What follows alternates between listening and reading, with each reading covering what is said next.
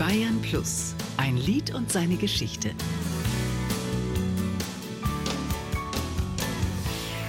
I've been waking such a long time, reaching out for you, but you. Johnny Logan mit seinem ESC-Siegertitel What's Another Year. What's another year? L'Irlande, 12 points. L'Irlande, 12 points. Nou, de zaak is bekeken. Ireland, 12 points. Ierland 1 en Duitsland Merci, 2. bonsoir. Dat zijn de grote winnaars van vanavond. En ze vallen elkaar in de armen. Die allerletzte Wertung beim 25. Eurovision Song Contest im niederländischen Den Haag am 19. April 1980, also vor 40 Jahren, brachte die Entscheidung. Die belgische Jury gab den Ausschlag mit zwölf Punkten für den irischen Beitrag What's Another Year.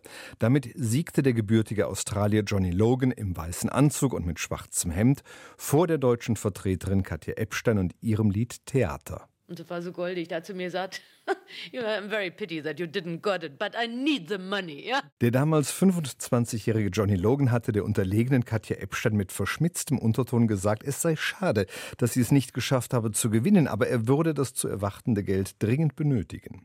Sein Sieg, so erinnert er sich, habe eine Menge Türen geöffnet und sein Lied war in vielen Ländern Europas die Nummer eins. Well, it opened a lot of doors in 1980. It went to number one in the charts all over Europe. Als Johnny Logan seinen Song What's Another Year zum ersten Mal hörte, war er überhaupt nicht davon überzeugt. When I first heard it, it was a country and western song with a guitar solo. The demo was done by a DJ called Jim O'Neill. Es war ein Country- und Western-Song. Der DJ Jim O'Neill hatte das Demo aufgenommen. Aber ich war nicht die erste Wahl. Der irische Sänger Glenn Curtin sollte das Lied singen, aber er glaubte nicht daran. And he couldn't do it. Johnny Logan glaubte erst daran, als das Lied ein neues Arrangement und ein Saxophon-Solo verpasst bekam. Was das Musikgeschäft betraf, war er damals aber noch unwissend und naiv. Das Geld, das er verdienen wollte, kam nämlich nicht bei ihm an. It was a very innocent time, a very naive time, certainly from a business point of view. All the money disappeared and I was four and a half years in court before I got my contracts back. Viereinhalb Jahre dauerte der Prozess, den Johnny Logan führte, um seine Verträge zurückzubekommen. Dann sollte er erst recht ESC-Geschichte schreiben. 1987 siegte er ein zweites Mal als Sänger mit seinem selbstgeschriebenen Lied Hold Me Now in Brüssel. Und 1992 war er der Autor von Linda Martins Gewinnerlied Why Me in Malmö.